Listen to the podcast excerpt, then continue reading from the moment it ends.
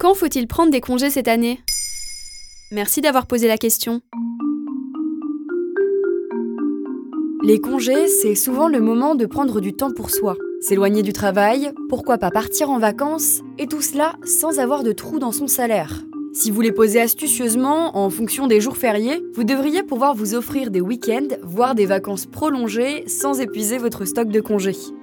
Mais alors quelle date je dois poser? Accrochez-vous bien, je vous conseille de prendre une feuille, un stylo et des notes. Déjà, c'est seulement une mise en bouche, mais Noël et le jour de l'an tombent un lundi. Cela peut vous permettre de partir une dizaine de jours en ne posant que 4 jours de congé, donc du 26 au 29 décembre.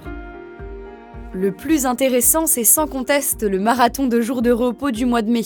Cette année, il est particulièrement intéressant. La fête du travail, le 1er mai, a lieu un mercredi. La fête de la victoire, le mercredi suivant, et l'ascension, le jeudi qui lui succède. Autrement dit, si vous posez 7 jours de congé, le 29 et 30 avril, puis le 2, 3, 6, 7 et enfin le 10 mai, vous pouvez carrément profiter de 16 jours de vacances. Cela fait plus de 2 semaines de repos en posant moitié moins. Après, je vous conseille de vous y prendre tôt. Vous ne serez sûrement pas là où le seul de votre entreprise à vouloir partir à cette période. Et comment faire si mon patron refuse mes dates de congé? Déjà, je suis au regret de vous dire que votre employeur a tout à fait le droit de refuser vos congés.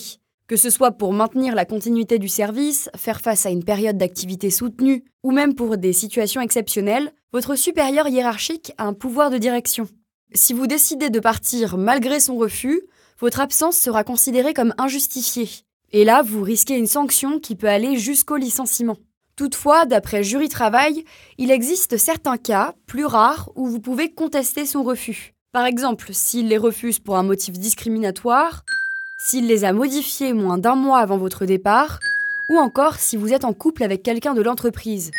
En effet, les conjoints liés, au moins par un PAX, ont droit à un congé simultané. Et pourquoi certaines entreprises ont des jours de RTT et pas d'autres? Tout d'abord, RTT signifie réduction du temps de travail. D'après le logiciel de ressources humaines Kiwi HR, ce dispositif permet de compenser en journée ou demi-journée de repos un salarié qui a travaillé plus de 35 heures par semaine et dans une limite de 39 heures.